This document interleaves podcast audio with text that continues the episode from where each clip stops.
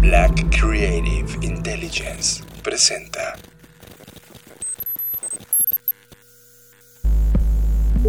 Escuchas. Escuchas. Escuchas un podcast de Dixo. Escuchas Creative Talks. Creative Talks. Creative Talks. El podcast donde hablamos de creatividad, Futuro. innovación, Medios. disrupción Y emprendimiento. con Fernanda Rocha y John Black. Por Dixo, más importante de habla hispana. por Dixo.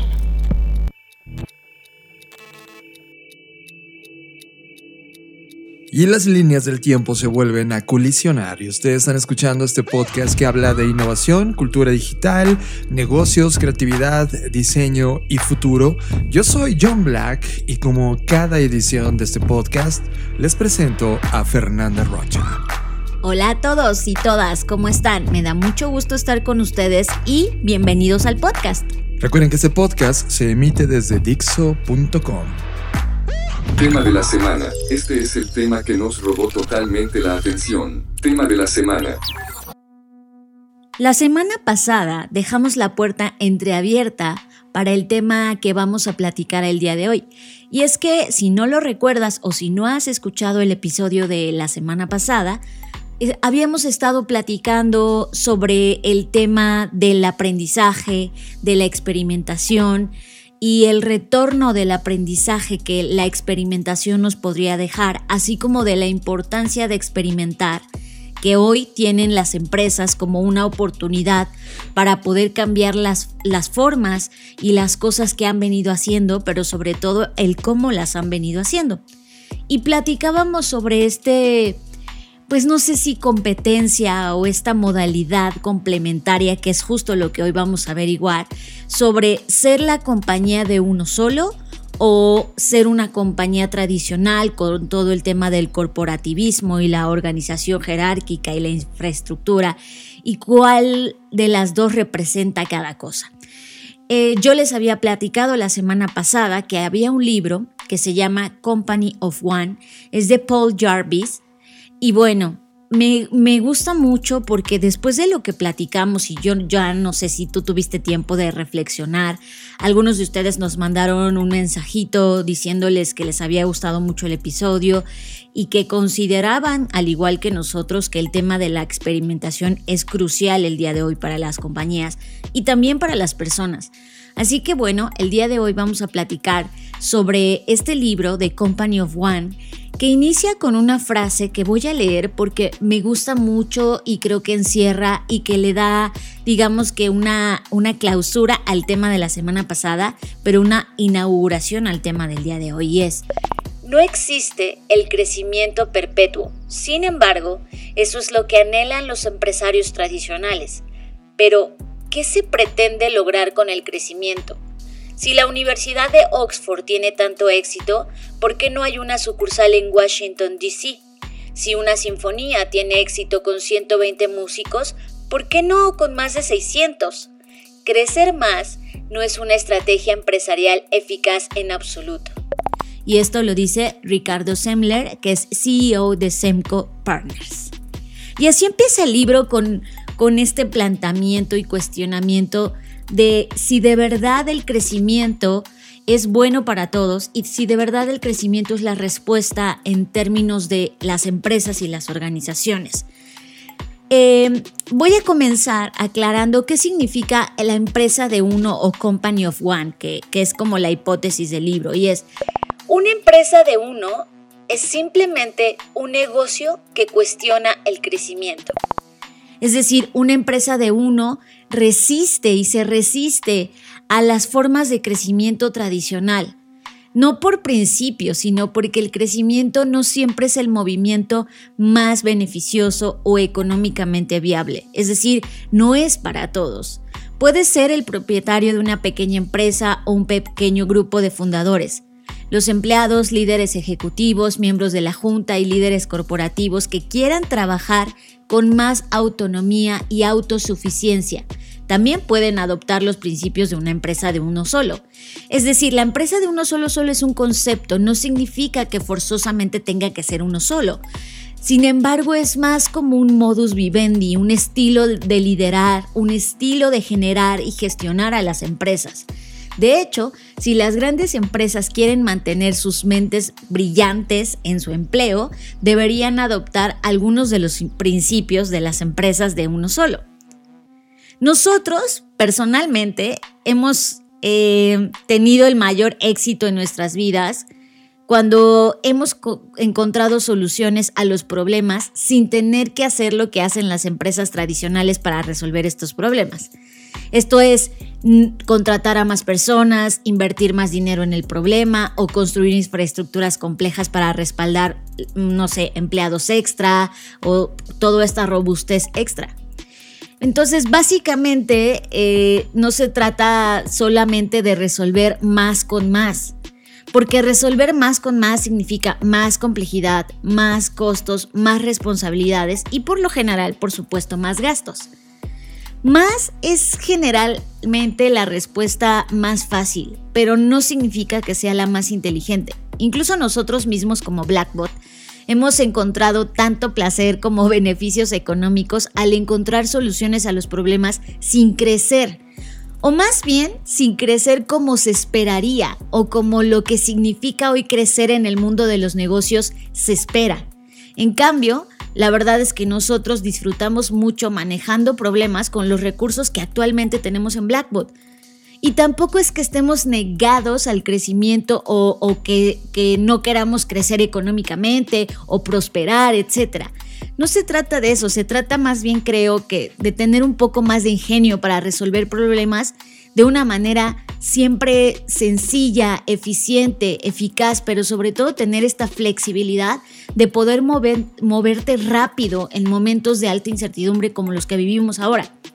Algunas personas nos han preguntado y, oigan, ¿y ustedes cómo les ha ido en este momento? Y la verdad es que de verdad no es un tema de presunción, es que nos ha ido mejor que nunca. Y, y la razón por la que creemos que nos ha ido mejor que nunca es porque estábamos listos para estos movimientos. Yo me imagino que somos como una especie mm, de, de, de pilotos, ¿no? Que estamos listos para dar un volantazo, que estamos listos para acelerar, para frenar. Eh, es como, como si tuviéramos la suficiente ergonomía, flexibilidad y autonomía para desplazarnos fácilmente en un campo de batalla, no importa qué tan complejo sea. Creo que, Fer, esto definitivamente es un nuevo liderazgo, si así eh, lo podemos definir.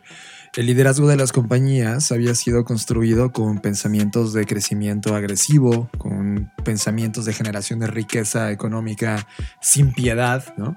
Y de alguna manera todas estas eh, partes corporativas que una parte de reinado comenzaron y lo hemos analizado históricamente en 1950, o sea, después de la Segunda Guerra Mundial viene un pico muy fuerte en términos de crecimiento económico de todas las compañías que conocemos del mundo y su foco era uno, crecer, crecer, crecer. En los últimos 20 años, eh, que hemos estado muy eh, analizando este nuevo perfil del emprendedor, este, esta nueva figura que está liderando conversaciones de innovación, conversaciones de tecnología, vino una cultura que tú y yo criticamos agresivamente, porque era como, ahora ya no solamente cree, eh, piensan en, en, crecimientos y ahora, ahora piensan en exponencialidad. Y es como de, ¿y, ¿y quién te crees? para pensar de manera exponencial. O sea, todavía es más, más peligroso y, hay muchos pensamientos de crece exponencialmente con la metodología, ya sabes.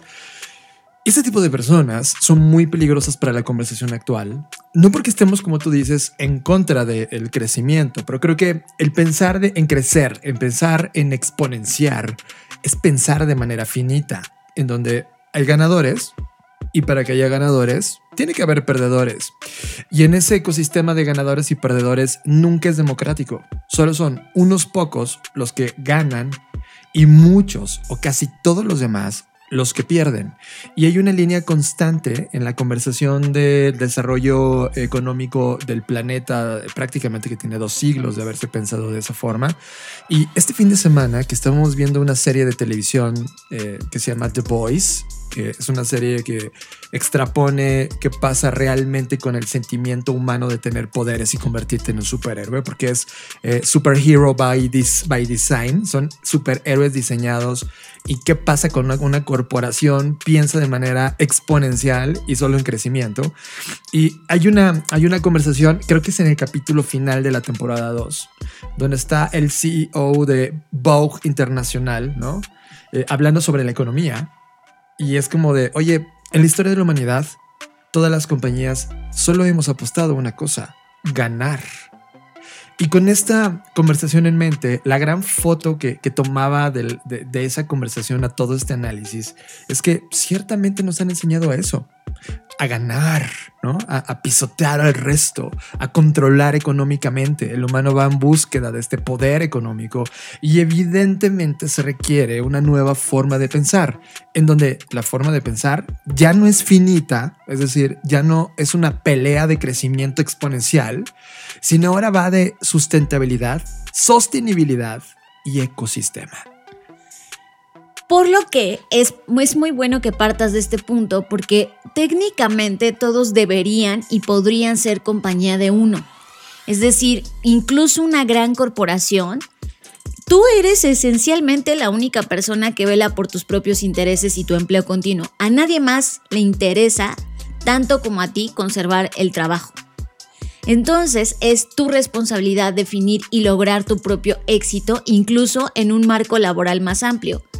Sabemos que dentro de una empresa puede ser más difícil porque porque moverse dentro de una corporación es algo, es un sistema mucho más complejo, pero eso no significa que sea imposible, porque las empresas de uno dentro de las organizaciones eh, pueden prosperar e incluso ser responsables de un progreso masivo. Es decir, esto es como una especie de de, de Matrushka, donde adentro de esa empresa puede haber pequeñas empresas de uno que son las que empujan dentro de estas grandes corporaciones u organizaciones el, tema de la responsabilidad y de estos tres puntos que tocaba John sobre la sostenibilidad y, sobre todo sobre pensar en, en, métodos o en de manera sistémica, ¿no? A lo largo de, los años, y tampoco es que estemos descubriendo el hilo negro, a estas personas se les ha atribuido todo tipo de, de avances o progresos. Por ejemplo, tenemos el caso de la invención de las notas de post-it, eh, tenemos el ejemplo del desarrollo del PlayStation, que vino de personas que adentro de estas grandes organizaciones 3M y Sony tuvieron la, inquietud o el ímpetu de retar el status quo, de, de decir, ¿por qué no hacemos las cosas de esta forma o de otra forma? Y que a eso se le llamó de alguna la forma en la que encontramos de ponerle una etiqueta a un hombre fue llamarle intraemprendedor. Pero el punto del, del, tag name de intraemprendedor es que eh, pareciera que vuelve a caer como en este loop de ganadores y perdedores. Y ese, es el, ese no es el punto.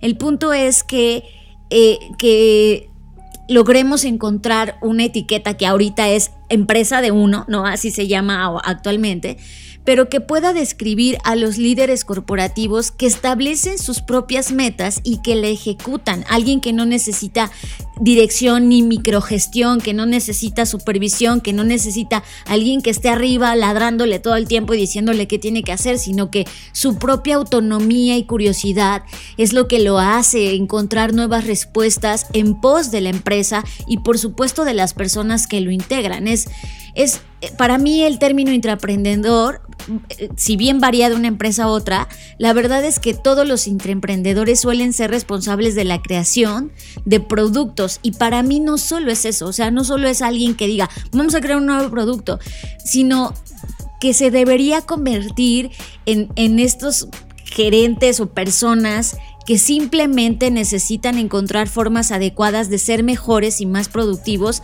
sin usar más recursos, sino aprovechan lo que tienen, porque no lo hacen bajo el pensamiento de, ah, más es mejor, todos, sino lo hacen con esta idea que tú y yo tenemos, John, de imagínate que estás en la NASA y solo tienes un rollo de papel, aluminio y durex. ¿Qué haces con eso? Y ese más bien debería ser el pensamiento eh, que deberíamos fomentar y no el tener más y más y más y más, porque al final del día alguien va a pagar por eso. Y, como dices tú, es, es, una lucha de perdedores contra ganadores y hay algo que, que, que, ocurrió hace dos o tres semanas cuando supuestamente, y lo, lo pongo entre comillas, nombran al primer unicornio mexicano, ¿no? Y, e, eso, me preocupa porque todo el mundo estaba muy contento y, sé que se escucha quizás malinchista y no es un tema por ahí. No es que a mí no me alegre que, que México destaque en cualquiera de las áreas. No me importaría si fueran deportes, en lo social, en lo político, en lo económico. No me interesa eso. El punto es, no es que no quiera que mi país progrese. Por supuesto, por eso estoy aquí. Pero el tema es de verdad nos causa alegría que estemos siendo nombrados con una empresa de venta y reventa de automóviles.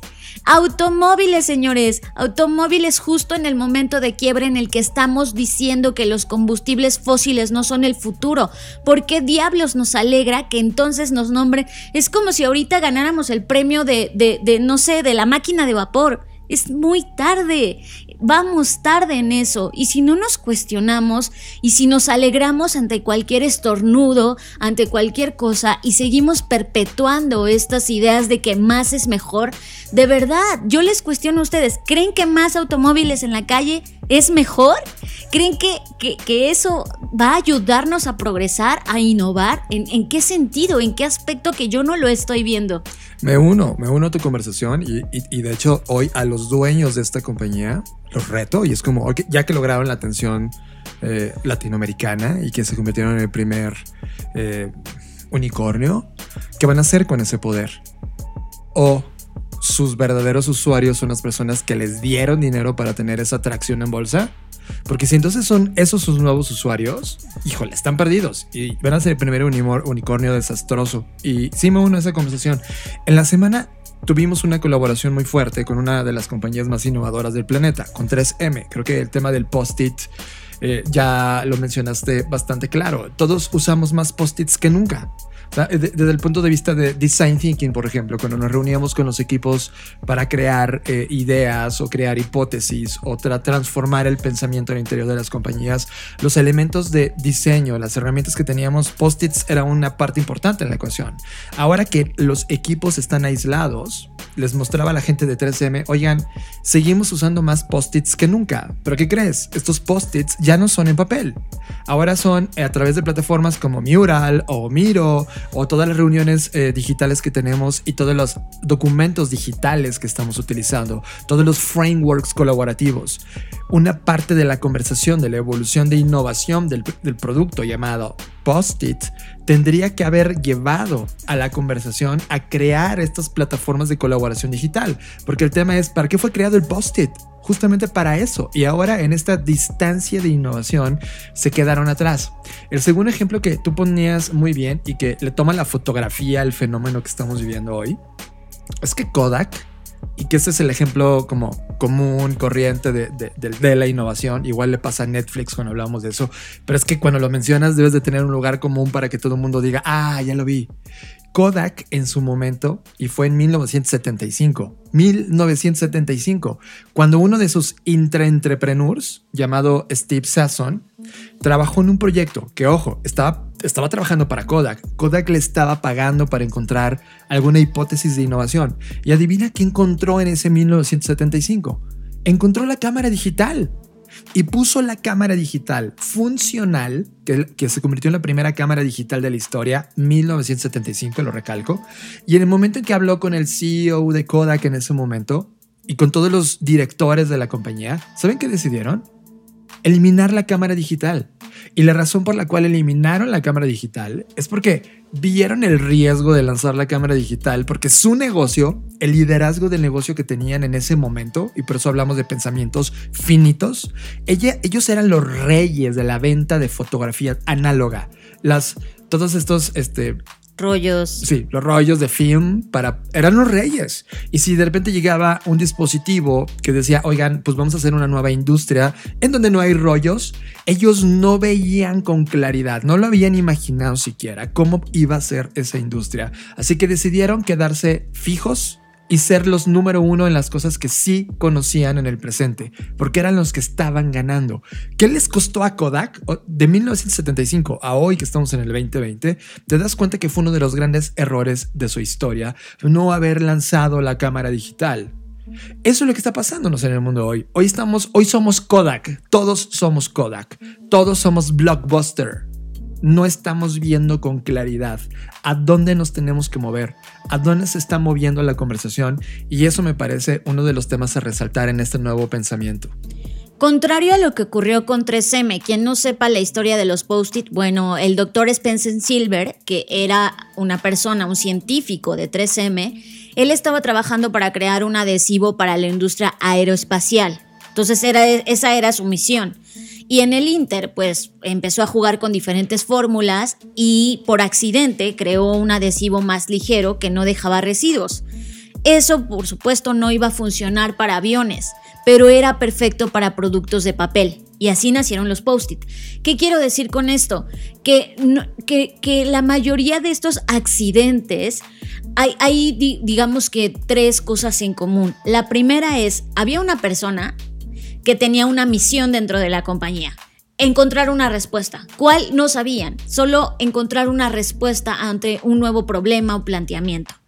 Dos, se les dio la oportunidad de jugar. ¿Qué quiero decir? Era como, mira, aquí están estos juguetes, aquí están estas eh, pues, cosas que podemos nosotros como compañía facilitarte para que tú puedas encontrar esta respuesta que estamos buscando. Y tres, tenían tiempo para hacerlo. Es decir, este científico no era como, oye, manda 80 mails y además haz esto y además haces el otro y además encuentra la respuesta. No, tenían tiempo, los dejaban ser, los dejaban pensar, los dejaban crear. Y entonces con estos, digamos que tres elementos en la mesa, tuvimos estos grandes inventos, algunos por accidente, pero que si no hubiese existido el contexto propenso para generar el accidente, no hubiera ocurrido. Es decir, si no hubiera estado en un laboratorio intentando encontrar una respuesta a algo, jamás hubiera ocurrido el accidente. Porque hasta para eso, y era lo que hablábamos la semana pasada sobre experimentación, necesitas tiempo, necesitas una infraestructura y, necesitas libertad. Y entonces, lo que, lo que queremos o hacia donde queremos llevar todo esto es que, por ejemplo, hoy en la actualidad, mucha gente se cuestiona, y quitemos de, lado, que no, eso no quita que exista, pero para esta conversación quitemos de lado todo el mal que ha provocado el tema del Internet, la privacidad y las redes sociales, ¿ok? O sea, está pasando, sí, y es un tema de discusión, sí, y lo hemos discutido en otros episodios también, ¿no? Vamos a dejar de lado eso, vamos a ver las cosas buenas que sí están haciendo hoy las empresas. Y tenemos el ejemplo de Google y tenemos el, el ejemplo de Facebook, donde Google, por ejemplo, le da a sus empleados tiempo personal para experimentar con ideas fuera de sus funciones laborales habituales.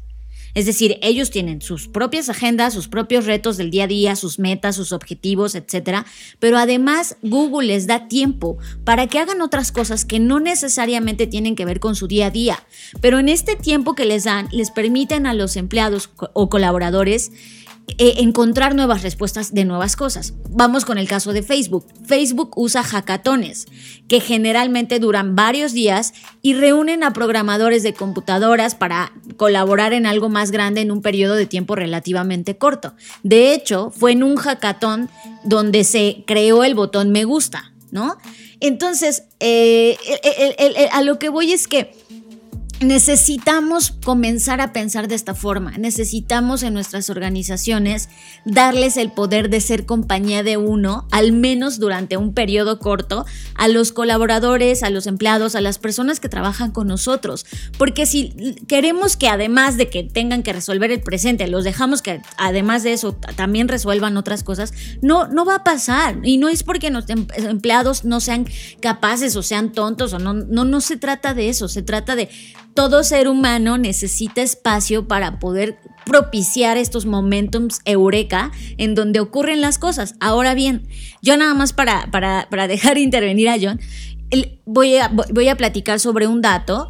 En un estudio reciente, pues, una persona, es, es un profesor que se llama Vijay Gombindarayan, que él este, da clases en Dartmouth, él descubrió que por cada 5 mil empleados, al menos 250 serán verdaderos innovadores y 25 serán innovadores y grandes intraemprendedores o empresas de uno también. Es decir, vean, esto en temas de estadística, porque ustedes como empresas podrían pensar, bueno, pero a mí cuánto me conviene invertir en las personas y, tenemos toda una resistencia a la inversión en la educación, ¿no?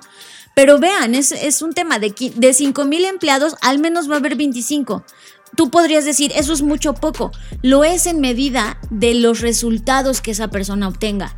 Si, si hoy hubiésemos dejado que esta persona que inventó la fotografía o la cámara digital hubiera seguido con el, el avance, hubiera seguido creando un modelo de negocio alrededor de esto, no es la cantidad de personas, es una persona pudo haber cambiado una industria.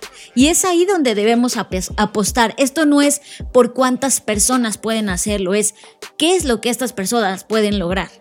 Totalmente de acuerdo. Y esto es una, una, pregunta constante. Tú eres un líder de una compañía. Va, eres el dueño. Es más, eres el dueño de Sony. Imagínate una de estas grandes compañías. Sony es una compañía tecnológica que no está en el top 5 de la innovación, ¿eh? Luego hablaremos de Sony en un capítulo particular de por qué fregados nos está pasando. Pero vale, eres Sony. Y de repente te empiezan a llegar todos estos mensajes de que no estás haciendo bien las cosas, que necesitas tener un equipo de innovación y de repente tomas decisiones de que tu equipo actual que administra el presente es el mismo que va a crear innovación. Primer error. Uno, tu equipo actual, el equipo que administra el presente, no le puedes permitir, no le puedes obligar. Es más, ni siquiera lo puedes desconcentrar para que piense en el futuro. No, tu equipo que administra el presente es el equipo que administra el presente y punto. Son eficaces, han transformado a la compañía, hace que funcione en el día a día. Perfecto, no lo muevas. Lo que necesitas es abrir una nueva compañía al interior. Y le digo compañía o un nuevo equipo de trabajo de innovación, porque así tiene que ser visto, con esta libertad, con un, con un presupuesto definido, con una serie de alcances que se estén experimentando como hipótesis de innovación, y ese equipo en particular sean los que empujan la innovación, los que van a diseñar el futuro de la compañía, los intraemprendedores que van a encontrar hipótesis nueva, que luego le van a permitir esas innovaciones o esos descubrimientos explotar comercialmente a tu equipo de administración del presente. En síntesis, si te quieres subir a esta ola, necesitas, número uno, sí blindar a tu equipo del presente, porque si, si no los blindas, se acaba tu compañía. Y dos, crear una soft company, que ahorita hablaremos del concepto de soft company, que es un equipo de personas que estén apostando por la innovación y que te estén entregando, hagan estas entregas, estos drops al interior del equipo del presente para que le exploten comercialmente y entonces en una línea de tiempo amplio que va entre 5 y 10 años, la cultura de la compañía dejó de ser una compañía que estaba 100% pensando en el presente para convertirse en una compañía híbrida que administra el presente de manera genial y está trabajando en el diseño de lo que sigue. En resumen, si quieres ser una empresa de uno, que recuerda, no es necesariamente solo tener una persona, sino es un pensamiento, un nuevo modo de liderar, tu mentalidad debe ser construir tu negocio en torno a tu vida, no al revés. Y para mí, esta es la primera diferenciación de convertirse en una empresa tradicional o una empresa de uno o una empresa de nueva generación. Recuerda que tu mentalidad esté en construir tu negocio en torno a tu vida, no al revés. Para nosotros, por ejemplo, como Blackbot, ser una empresa de uno, porque así nos consideramos, de hecho nosotros creamos nuestro propio tag name, que es Soft Company, que ahorita profundizaremos, pero significa no tener que preocuparnos por un crecimiento que a simple vista todo el mundo cree que es infinito, pero que en realidad solo entra en el juego finito de ganadores y perdedores. en cambio, solo nos hemos concentrado en maximizar el trabajo de una manera que funciona para nosotros y que el trabajo se puede hacer a un ritmo que se adapte a nuestra cordura, a nuestras necesidades, nuestra postura a nuestra postura y que no necesariamente en lugar de un negocio que respalde costos innecesarios, ¿no? Ahora, no significa que somos pobres, no. Mm, disfrutamos generando riqueza, pero también nos damos cuenta de que hay un punto en el que los rendimientos disminuyen si no nos ocupamos también de nosotros y de nuestro bienestar. Esto es, hemos hecho análisis reales en donde la compañía está proporcionalmente sintiéndose como nosotros nos sentimos. De modo que entre mejor estamos John y yo, mejor está la compañía. Y eso es algo en lo que no nos cuestionamos. Es, quiero que mi negocio vaya increíble, pero yo me siento de la chingada, eh, no me atiendo, no voy a terapia, no hago esto, no hago lo otro, no, hago ejercicio, no como bien.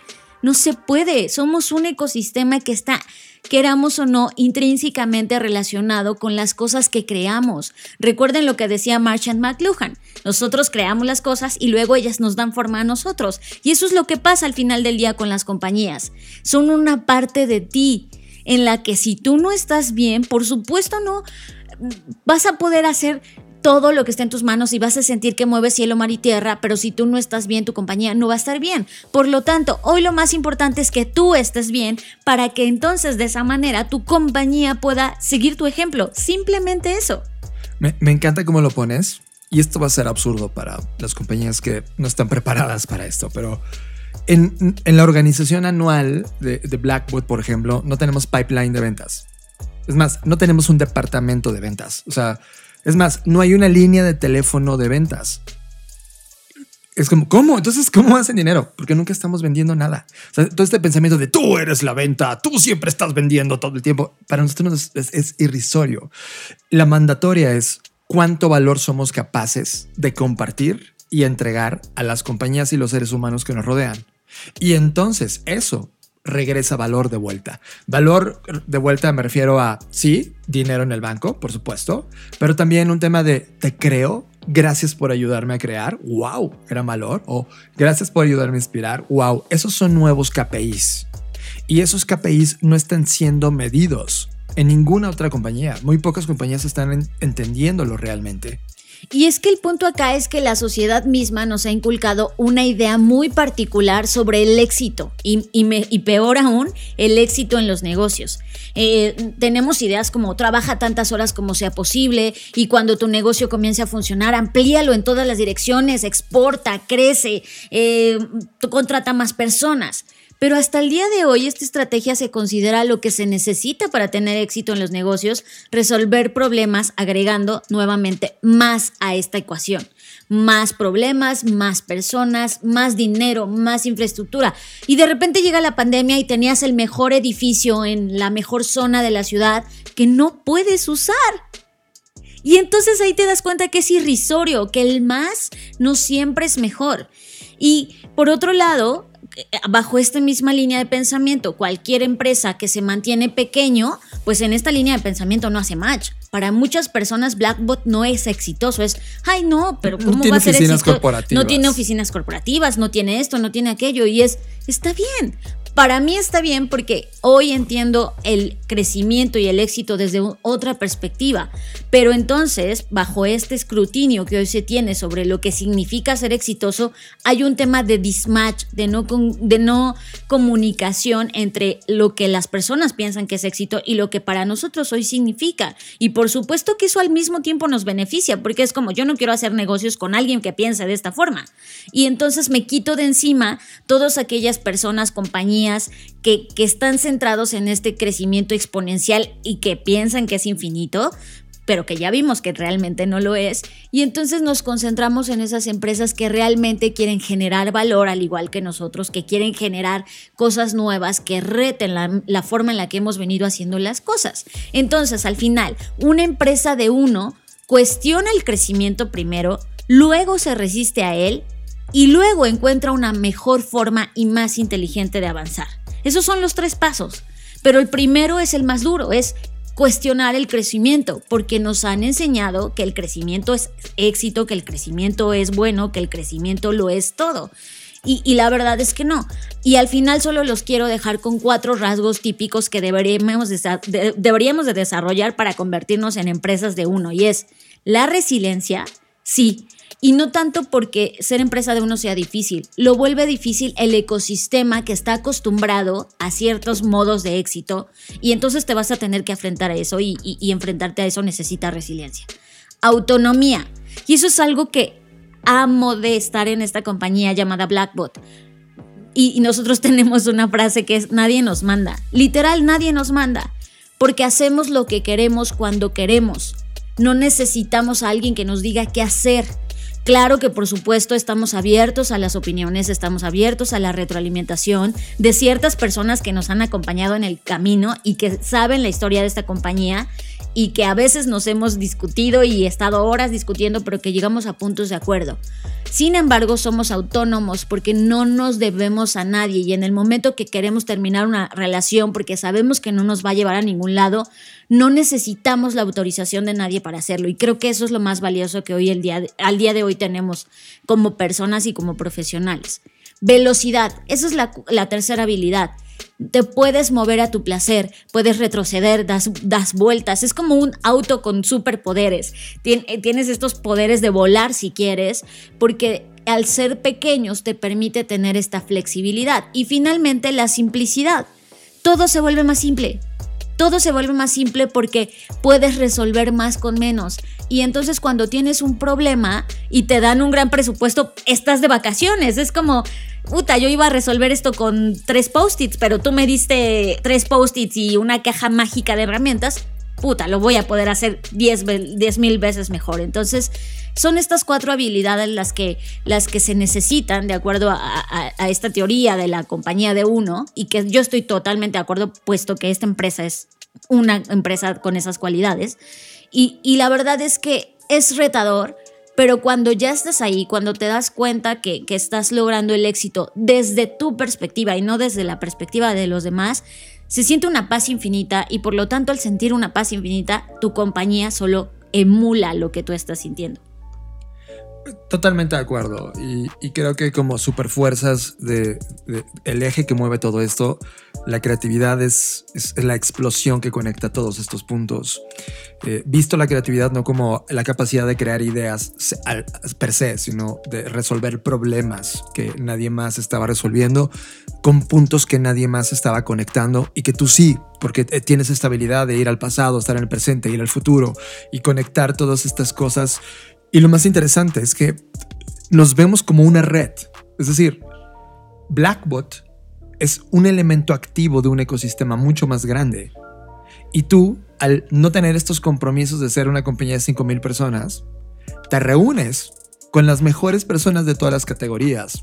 Y de repente tienes equipos colaborativos en todas partes de industrias, en donde en la suma de estos equipos colaborativos o sus pequeñas eh, compañías de persona o de uno, crean la gran comunidad.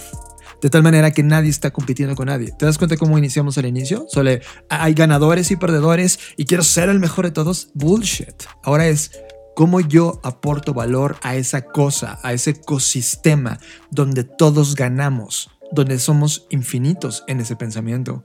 Son dos posturas distintas, corporativamente hablando, nos van a destrozar los que vienen apoyando el mundo de los negocios en los últimos 70 años. Y ya los veo en los siguientes 20.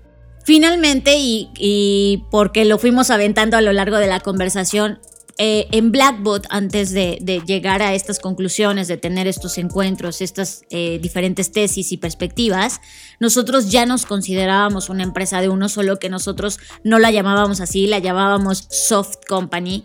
Y cuando hicimos el evento en febrero del Future Business and Strategy, presentamos esta idea sobre qué significa ser una Soft Company. Para nosotros justo era ser esta empresa que tiene la flexibilidad y, y como bien lo decías, John, es como un gran imán donde el imán puede vivir y genera cierto campo de atracción y genera eh, esta energía magnética que a su vez atrae otras cosas y que afortunadamente hemos atraído las cosas que queríamos atraer, pero que cuando se junta con otros imanes crean una gran fuerza, una potencia que, que es mucho más fuerte incluso que una gran compañía, ¿no? Si quisiéramos estructurarla de esa forma. Entonces, para nosotros el concepto de soft company nos quedaba muy bien porque era ser una compañía suave.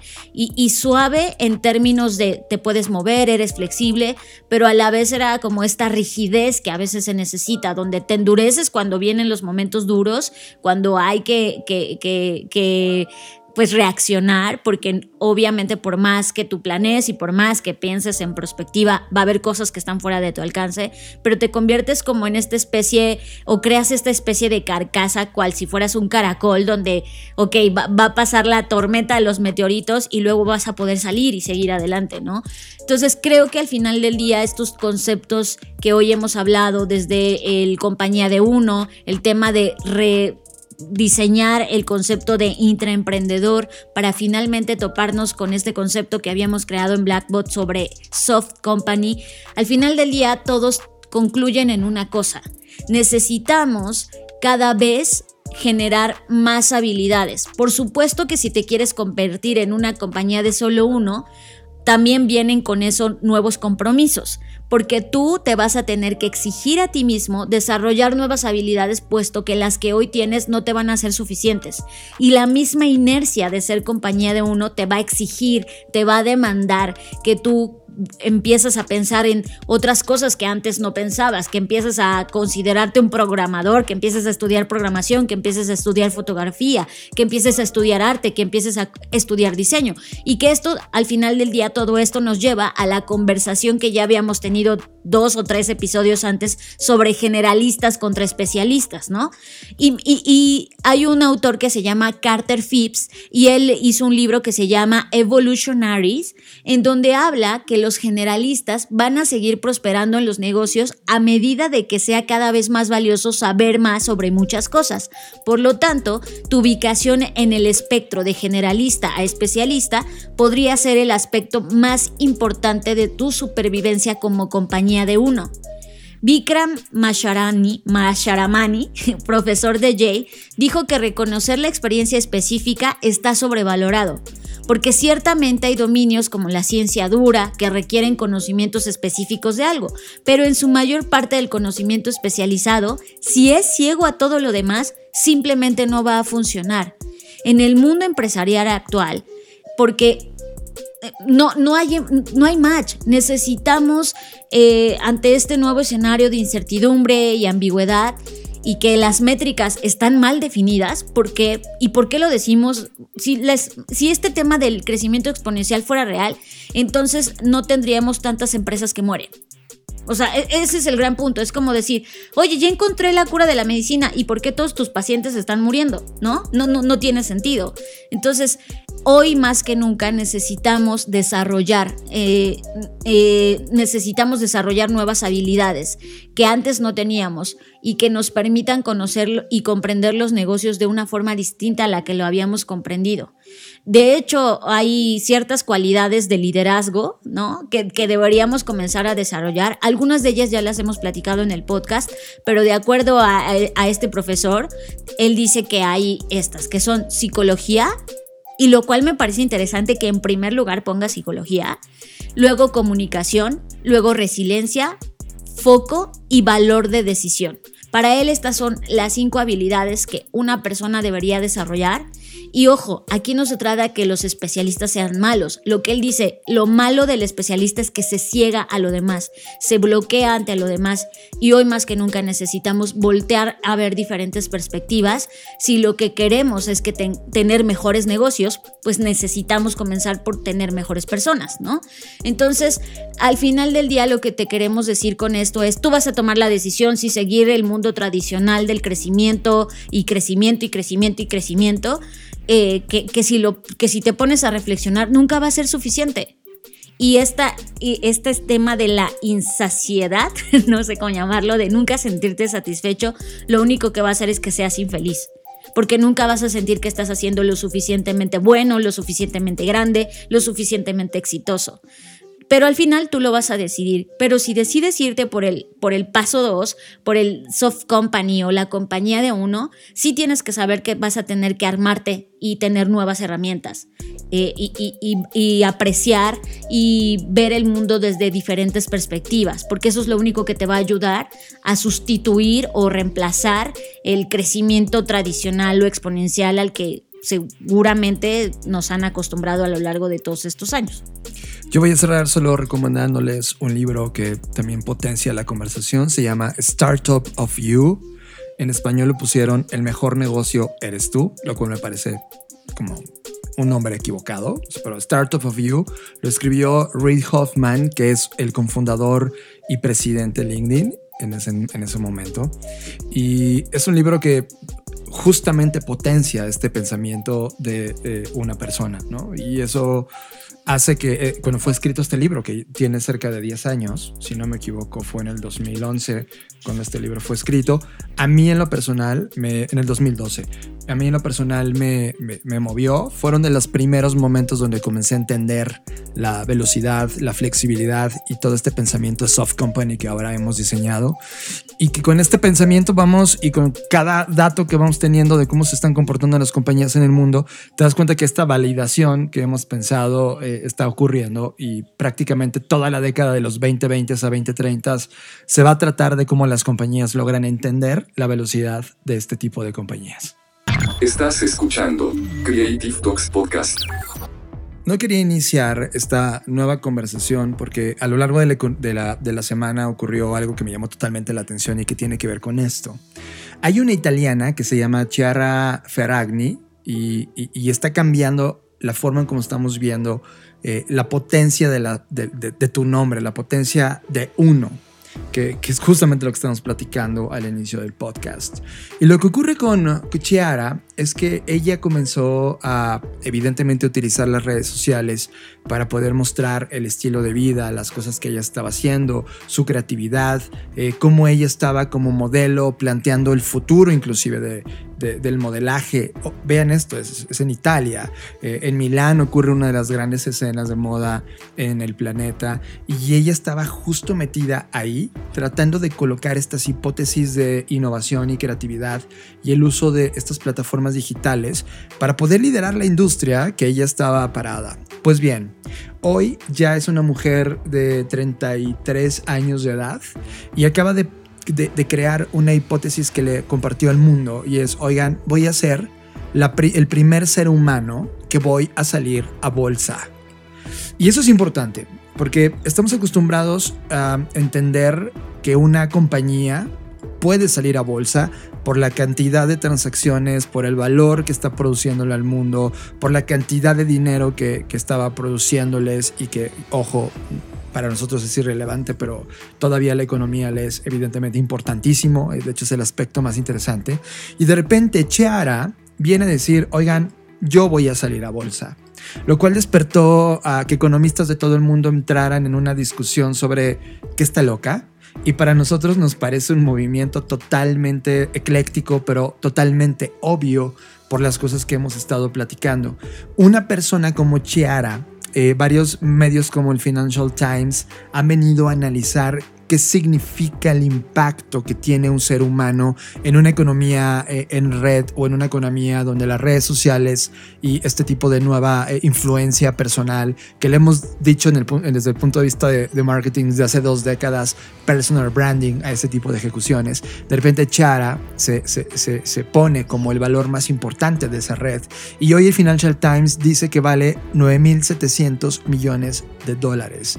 La economía que genera ese ser humano gracias a su influencia, gracias a las cosas que piensa, hace, recomienda, diseña. Y esto abre evidentemente toda una explosividad en la conversación, porque es el primer caso de cientos o miles que vamos a estar viendo a lo largo de la línea, la línea del tiempo, que evidentemente van a consolidar este prototipo de soft companies que justamente estábamos hablando en el bloque pasado, Fer.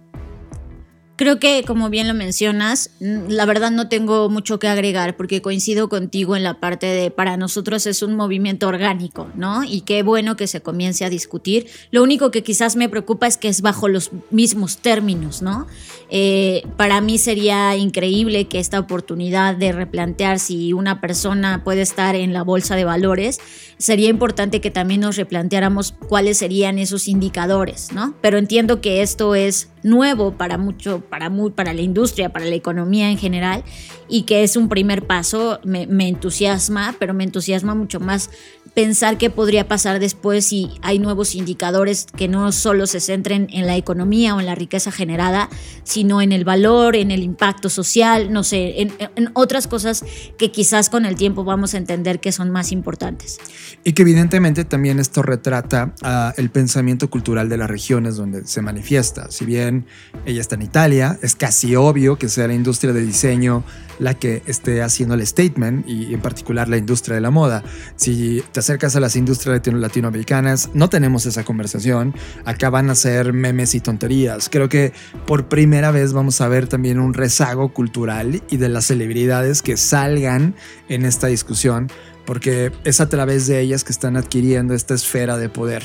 ¿Qué, ¿Qué, significa esto para el mundo? Significa demasiado. Ahorita nosotros estamos analizando lo que va a implicar el fenómeno Chiara para el entendimiento de personal branding y creo que la primera industria que lo va a adoptar, además de la industria donde nace, que en este caso es la moda, el marketing va a empezar a evidentemente a voltear a ver a estas personas. El tema es que lo van a ver solo una vez más a través de audiencias, tamaño de audiencias y no de el valor que realmente introduce un ser humano por sus creencias, por su postura, por su statement, por su misión, por, por, la parte de propósito que el ser humano representa per se.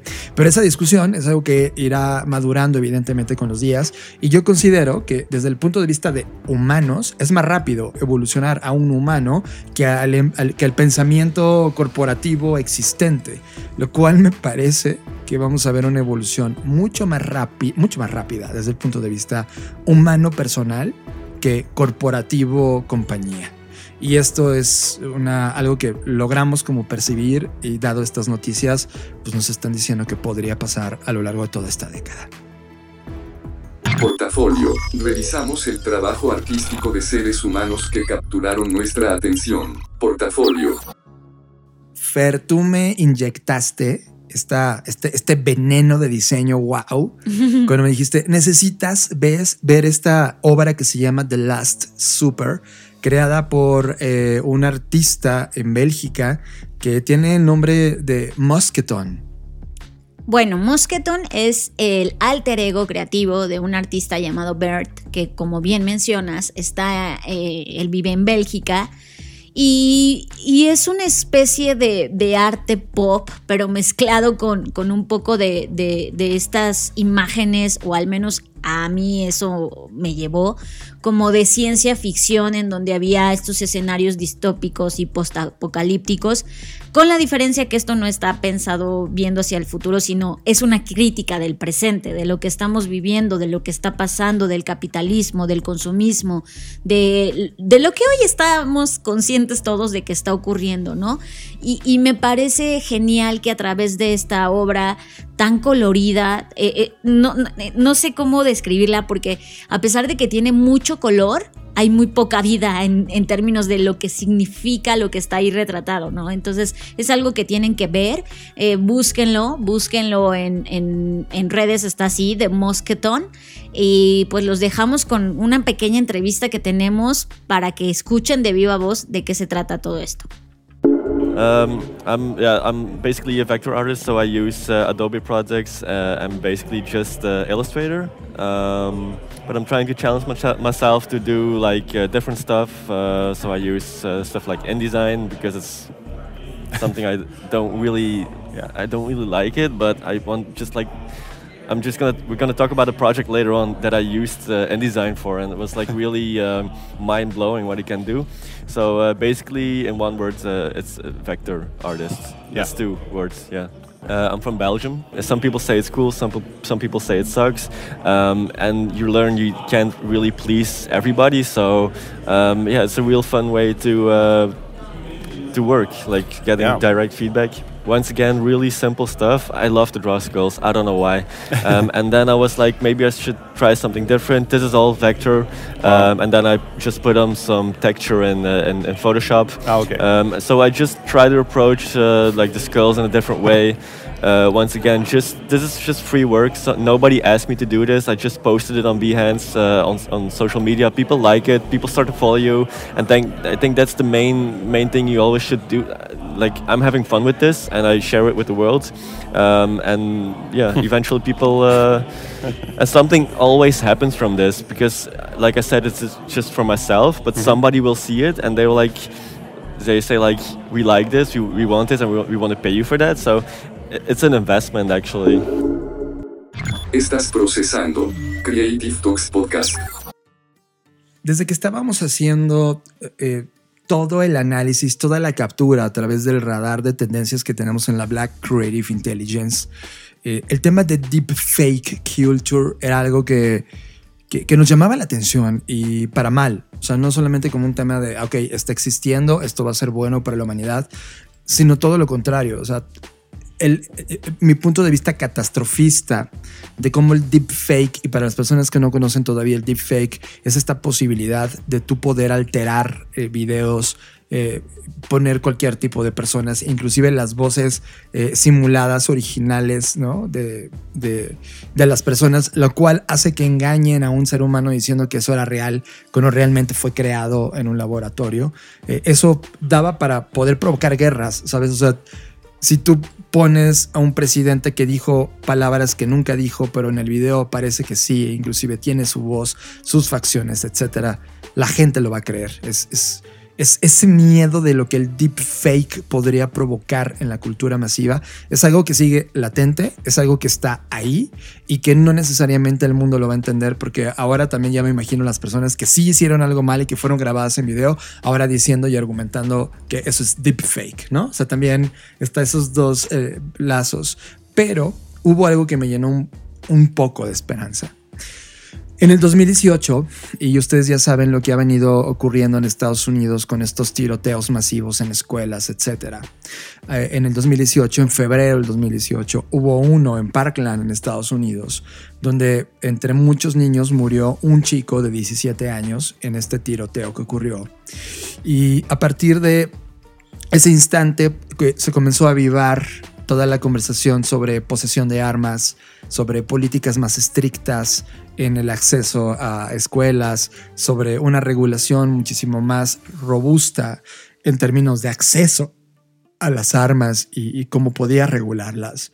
Y ha habido una, una ONG que se llama Change the Ref, que ha venido trabajando justamente en eso, en, poder hacer de manera sensible a las personas lo importante que es tener este tema en la agenda. Lo que quiero hablar el día de hoy es que utilizaron un deepfake, es decir, uno de estos chicos llamado Joaquín Oliver, que murió en el 2018, recrearon su cuerpo, recrearon su rostro y grabaron un video con él. Desde el punto de vista de él, es decir, alguien que había muerto y, que literal toma, toma el video y dicen, oigan, si para ustedes no fue importante, para mí sí lo fue. Y mi muerte no puede ser en balde. Y ese uso, Fer, del deep fake para poder provocar que alguien que ya está muerto te vuelva a ver a los ojos y te diga, oye, esto es importante. Murió gente como yo. Y si tú no tomas esto como importante, va a seguir muriendo gente como yo. Es, es, brutal el estar en contacto con este video, el estar en contacto con, con la forma en cómo lo relata, porque también evidentemente simularon la voz y el estilo como hablaba. Eh, a mí me, me, destrozó, fue como un tema de si el deep fake sí puede ser utilizado para mal, evidentemente, pero con estas entregas también puede ser utilizado para bien.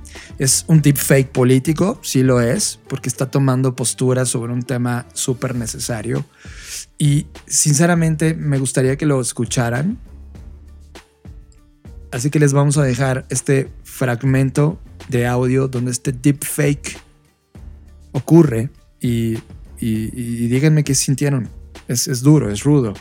Inclusive los padres al inicio del video cuentan el por qué lo hicieron. I am Patricia Oliver, and this is my husband Manuel. Two years ago, our beautiful son Joaquin was shot and killed at Parkland. Every day I think about him and what his last moments must have been like. Meanwhile, every day, nearly 100 more families lose someone they love to gun violence.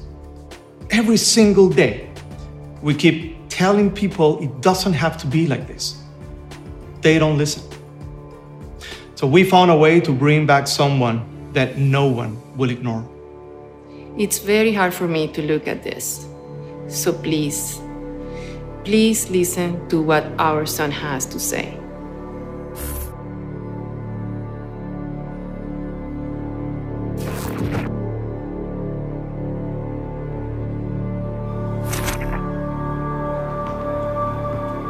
Yo, it's me. It's Guac. I've been gone for two years and nothing's changed, bro. People are still getting killed by guns. What is that? Everyone knows it, but they don't do anything. I'm tired of waiting for someone to fix it. The election in November is the first one I could have voted in but I'll never get to choose the kind of world I wanted to live in. So you've got to replace my vote. Go to unfinishedvotes.com, register, then go vote. Vote for politicians who care more about people's lives than the gun lobby's money. Vote for people not getting shot, bro. I mean, vote for me because I can't. We've got to keep on fighting and we got to end this.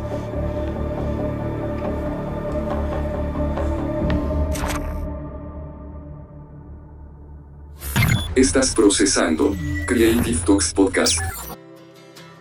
Johnny, así como abordaste el tema de reporte de tendencias que hicimos para platicar sobre este tema tan fuerte, también hablábamos, eh, y, y, recuerden que este reporte se hizo por supuesto que antes de la pandemia, pero hablábamos justamente de nuevos tipos de, nuevos tipos de experiencia, ¿no? Nuevo tipo de contacto, de, de, estar, digamos, con, con este compromiso de, de, sentir a las otras personas, etcétera.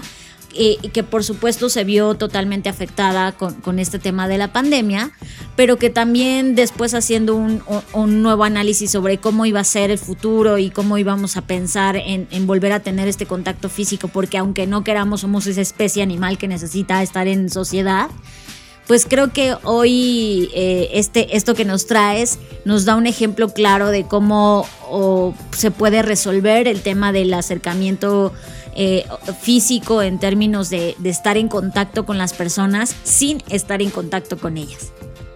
Y pues esta banda, Flaming Lips, es una banda que eh, históricamente amamos tú y yo. Yo tengo una larga historia con los Flaming Lips que ya les contaré en otro, en otro episodio.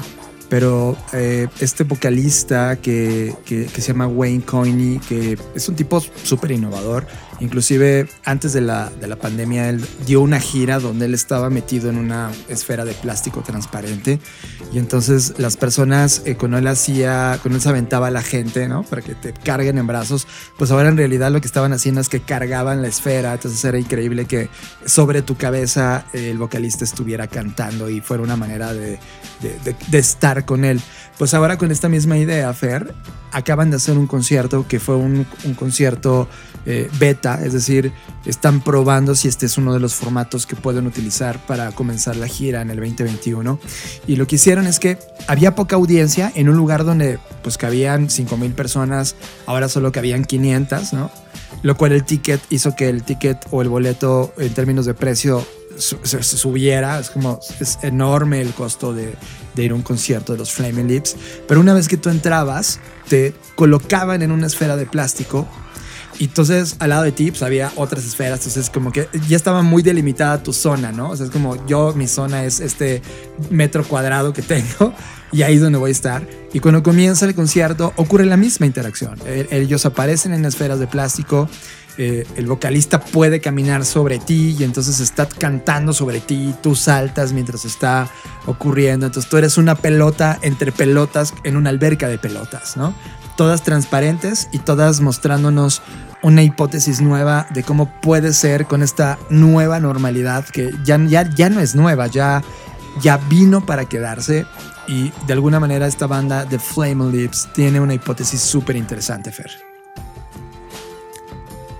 Y que creo que no, por supuesto, no es la primer, el primer intento que se, que se hace alrededor de, poder tener una experiencia de concierto, pero creo que ha sido, o al menos por los comentarios que hemos leído en redes, en revistas, etcétera, ha sido de las más aceptadas, ¿no? Como de las más próximas a casi sentirse bien en términos de experiencia y de estar en un concierto y de lo que eso significa. Lo cual, pues, por supuesto, espero que dé pie a que sigamos explorando pero me pareció un ejercicio muy interesante eh, y, que como decías tú, también un poco obvio el, hecho de que hayan sido ellos, ¿no? Porque como bien lo mencionas, han sido una banda que siempre está explorando cosas nuevas, incluso antes de, esta situación. Entonces, pues nada, lo único que, lo, que veo es que van a venir más, eh, más formas, más ideas, porque por lo que vemos, esto va para largo y es algo con lo que tendremos que aprender a vivir.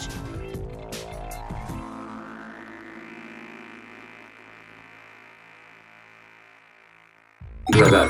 Hemos activado el radar de tendencias de la Black Creative Intelligence y te traemos la tendencia que más nos llamó la atención. Radar.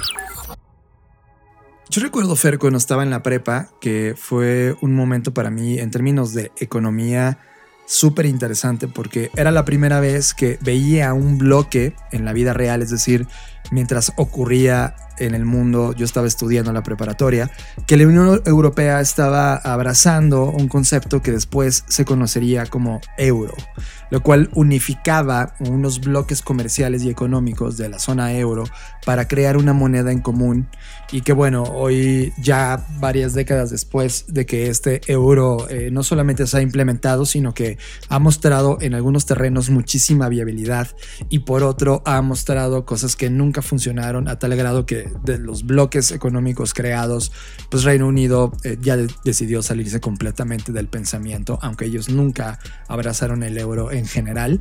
Y ahora lo que está ocurriendo es que se está discutiendo en la misma Unión Europea eh, la creación de una nueva moneda digital. Se va a llamar euro digital y va a ser una nueva moneda virtual complementaria a la moneda existente en este momento.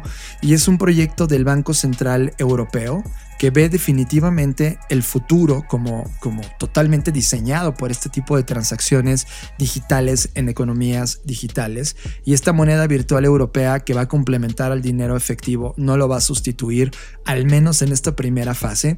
El objetivo de, de lanzarlo como este proyecto de innovación, como esta soft company que ellos ven al interior para poder lanzarlo, es el objetivo de, uno, explicarle a la ciudadanía cómo funciona el concepto de una moneda digital cómo a través de esta moneda digital se permite el libre acceso a un medio de pago mucho más sencillo, universalmente aceptado, seguro y fiable, que esa es como la robustez del proyecto que está tratando de ofrecer.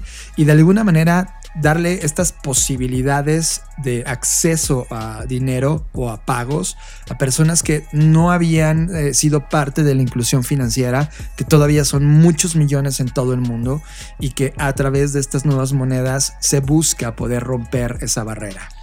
Y sabes qué es lo que más me llama la atención, John, que la visión de la Unión Europea no es la que para muchos ha sido de, no, las monedas digitales casi que son el diablo, ¿no? O, como que este enfrentamiento y este llevar la contra que hay ante las monedas digitales. Y me llama mucho la atención a mí que ellos lo ven más como una expansión del mismo euro. O sea, lo ven como esta oportunidad de poder conquistar incluso nuevos mercados, nuevas personas, no solamente de la inclusión financiera, sino trascender las fronteras. Y, creo que eso es, e, e, eso e, es un, un punto muy bueno porque hasta ahora las instituciones oficiales y los gobiernos no lo habían visto así, o al menos no nos habían dejado de ver, de ver no nos habían dejado ver esa perspectiva, nos habían dejado ver la, la perspectiva del miedo, de la desconfianza, etcétera, y el que la Unión Europea diga, oye, no, porque esto puede ser una forma de salvaguardar al euro como moneda, me parece muy interesante y una apuesta que por supuesto vamos a seguir con, con, con lupa para ver hacia dónde va evolucionando. Totalmente. Y ojo, ya van dos veces que proyectos de la eurozona son tomados de manera eh, una después de la otra en este podcast. La semana pasada hablábamos, justo del regreso de la Bauhaus, ¿no? Como concepto. Y ahora estamos hablando de esta incursión a las criptodivisas de la zona euro. Este proyecto lo vamos a ver en 2021, es decir, eh, es parte de lo que ellos están invirtiendo en conocimiento de las economías que vienen y es un criptoactivo, así se les dice a esta nueva economía, que son totalmente distintas al dinero emitido por los bancos centrales, porque ahora eh, estos precios de las criptodivisas eh, carecen de un valor intrínseco per se, pero hay una institución confiable detrás que respalda y creo que este proyecto de ver qué ocurre y que de hecho España va a ser el país prueba en, en el 2021 de este concepto del euro digital. Veremos que, aprendemos el mundo completo de esto. Y, y, este es el valor de la innovación. Este es el valor justamente que tocábamos en el bloque número uno, de tienes una gran administración en el presente, no puedes borrar la economía que existe, pero puedes tener un departamento, un proyecto activo que esté tratando de crear una hipótesis, tratando de llegar a esa hipótesis de innovación y recuperando, recuperando todo el data y conocimiento que te vaya a dar en el camino, mientras nosotros aquí en las Creative Talks y en todas las entregas que hacemos en Blackbot. Estamos muy atentos a este proyecto que sin duda en el 2021 nos van a ocupar bastantes horas de análisis para entender las cosas buenas que ocurren, las cosas malas que ocurren, eh, el tema de ciberseguridad que evidentemente se va a llevar a cabo y vamos a ver cómo es sobre todo adoptado por las personas que van a comenzar a hacer transacciones a través de estas criptodivisas. Estás procesando Creative Talks Podcast.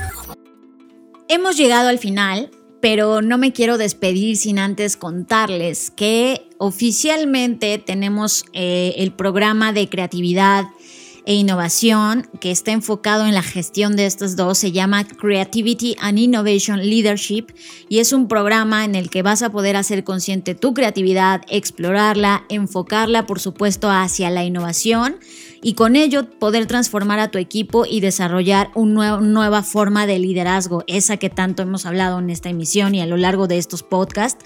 Así que arrancamos el 17 de noviembre, estamos muy contentos. Para más información puedes visitar nuestro sitio y ahí buscar Creativity and Innovation Leadership y o en nuestras redes sociales estarte pendiente porque pues arrancamos en un mes y estamos muy contentos y esperamos contar con su asistencia con, ustedes porque ustedes al final del día son quienes nos han acompañado a lo largo de estas emisiones y de la propia gestación de la Black School. Así que pues como siempre decimos acá, nos vemos en el futuro y esperamos que en este futuro estén ustedes ahí.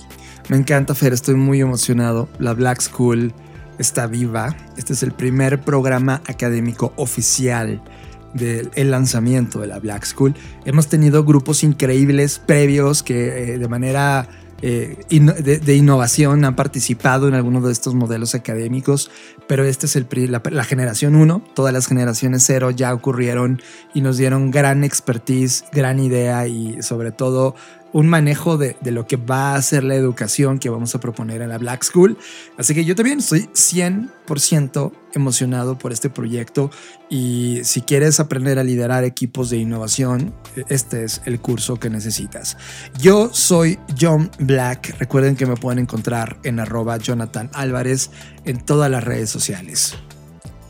Y a mí me encuentran en todas las redes sociales como arroba Fernanda Roche y a Blackbot recuerden seguirlo.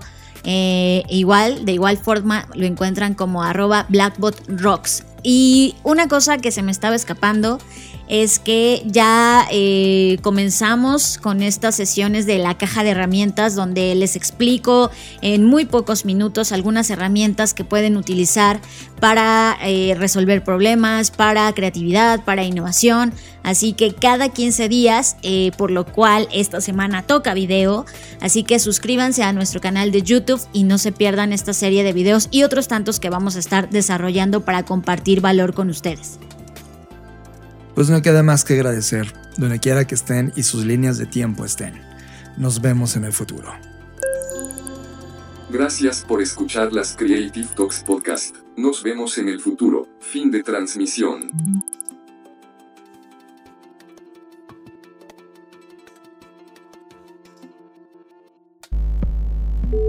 Dixo presentó Dixo presentó Creative Talks. el podcast en donde hablamos de creatividad, innovación, medios, disrupción y emprendimiento. Con Fernanda Rocha y John Black. Por Dixo, La productora de podcast más importante de habla hispana. Nos escuchamos en el